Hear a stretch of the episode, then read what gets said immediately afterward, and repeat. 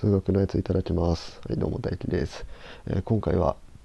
なんで買ったものの個数わかんないのっていうことについてお話していきたいと思います。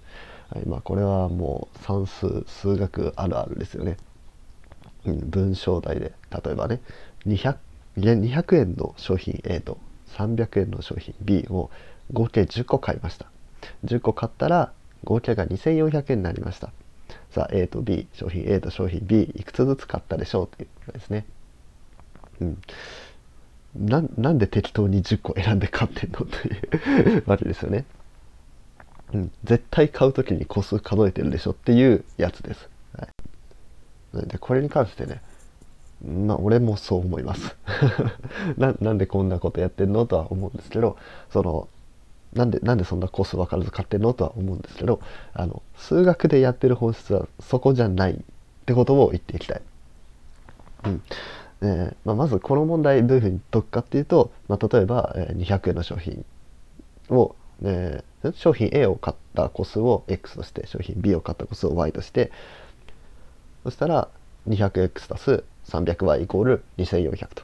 200個の商品を X 個買って 300, 300円の商品を Y 個買ってそしたら合計が2400になりました。で、x と y、まあ、それぞれ a と b を合わせたら10個買ったから x 足す y イコール10ってていうこういう連立方程式が作れるわけですね。で、これを解くと、まあ、x が6、y が4っていう値になるんですけど、この問題の大事なとこはですね、まあ、その、この問題の状況が実際にあるかどうかが問題じゃないんですよ。そこじゃなくて、あのこの問題文から実際にその連立方程式を作れますかっていうこの立式能力を、問われているわけです。何を x と置くかとか何を y と置くか、まあ、何どんなやつをどんな文字で置くかっていうのもそうですしじゃあその文字を使ってどういう計算式を作るかっていうのだったりとかそういうものを見てるわけです。まあ、これはね他の文章題でも一緒ですよね。あの速さの問題とかねなんか池の周りを反対側にぐるぐる回るなんか兄弟とかねあのえっ、ー、とお兄ちゃんが出発してその5分後くらいに忘れ物をあの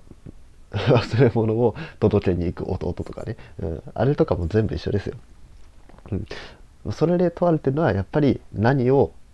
何をどん文字に置くかとかじゃあ速さっていうのはどういう値なのかと。じゃあそれを理解した上でじゃあ速さと時間を掛け算すると距離になるよねっていうこととかそういうものが分かってるかどうか、うん、でで実際にその式を立てれるかどうかっていうのが大事なわけです。でこういうね、えー、立式能力を養うことによる養うことによって何がいいかというと、まあね、パッとなんかよくわかんない数字なんとか出てきた時にそれを、まあね、頭の中で組み立ててあこれってこういう意味なんだなっていうのが分かってくるんですね。まあ、例えば、まあ、身近なもので言うとコロナの話とかですね。コロナの例えば新規感染者数っていうのはどういう数字なのかと。その日のうちに感染した人ですと。じゃあ、えー、累計感染者数はどんな人ですかっていうとこれまでに感染した人ですと。うんじゃあその新規感染者数と、えー、累計感染者数この2つの関係を数式で書けますか？とかね、うん、こういうのってちゃんと理解してないとできないじゃないですか。うんまあ、あとはなんか実行再生産数とかってあるじゃないですか。うん、1人の人が何人に移すかっていうことですね。でもしこれのじゃあ実行再生産数が1、まあ、1人の人が1人に移すってなったらじゃあどういうふうに感染者数が増えていくのかと。うん、これ想像できますか？一人の人が一人に移すわけですよ。ってことは、これどんどん倍々に増えていくわけですよね。一人の人が一つ一人に移すからって、その、一人ずつ増えるわけじゃないですよね。うん、その、一人の人が一人に移すってことは、合計二人になるんです。で、その二人が、それぞれ一人ずつに移すから次4人になるんです。で、その4人がそれぞれ一人ずつに移すから次8人になる。っていうふうになるんですね。じゃあ逆に、えー、実行再生産数が0.5人だと、えー、1人が、えー、移す人数0.5人に移すと、えー、いうふうに考えたらまず1人がいてでその1人が0.5人に移します。ってことは、えー、合計で感染している人は、えー、1.5人です。でその1.5人がまたそれぞれ0.5人ずつに、えー、移すから新しく感染する人は0.75人ですと。っ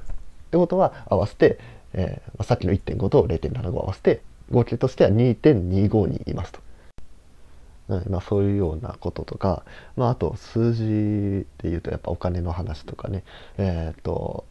例えば年利4%で20年間運用します例えばね積立 NISA とかでね、うん、で毎月3.333333円あのあれですね。あの積立 NISA の上限額ですね、え、1年40万円を積み立てたとしたらじゃあ20年後いくらになるのかとか、うん、それを理解するにはじゃあ積み立て額とは何なのかとか、えー、年利っていうのはどういうふうになってるのかとか。年利っていうのはま1年でこんだけ増えるっていう値ですよっていうのを分かってなきゃいけないとか、うん、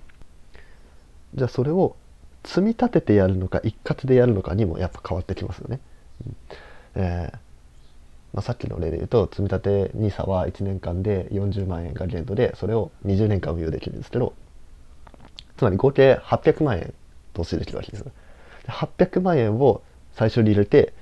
えー、年利4%で運用するのと40万円を20回に分けて運用するのとでは、まあ、もちろん結果が変わってくるわけですよね。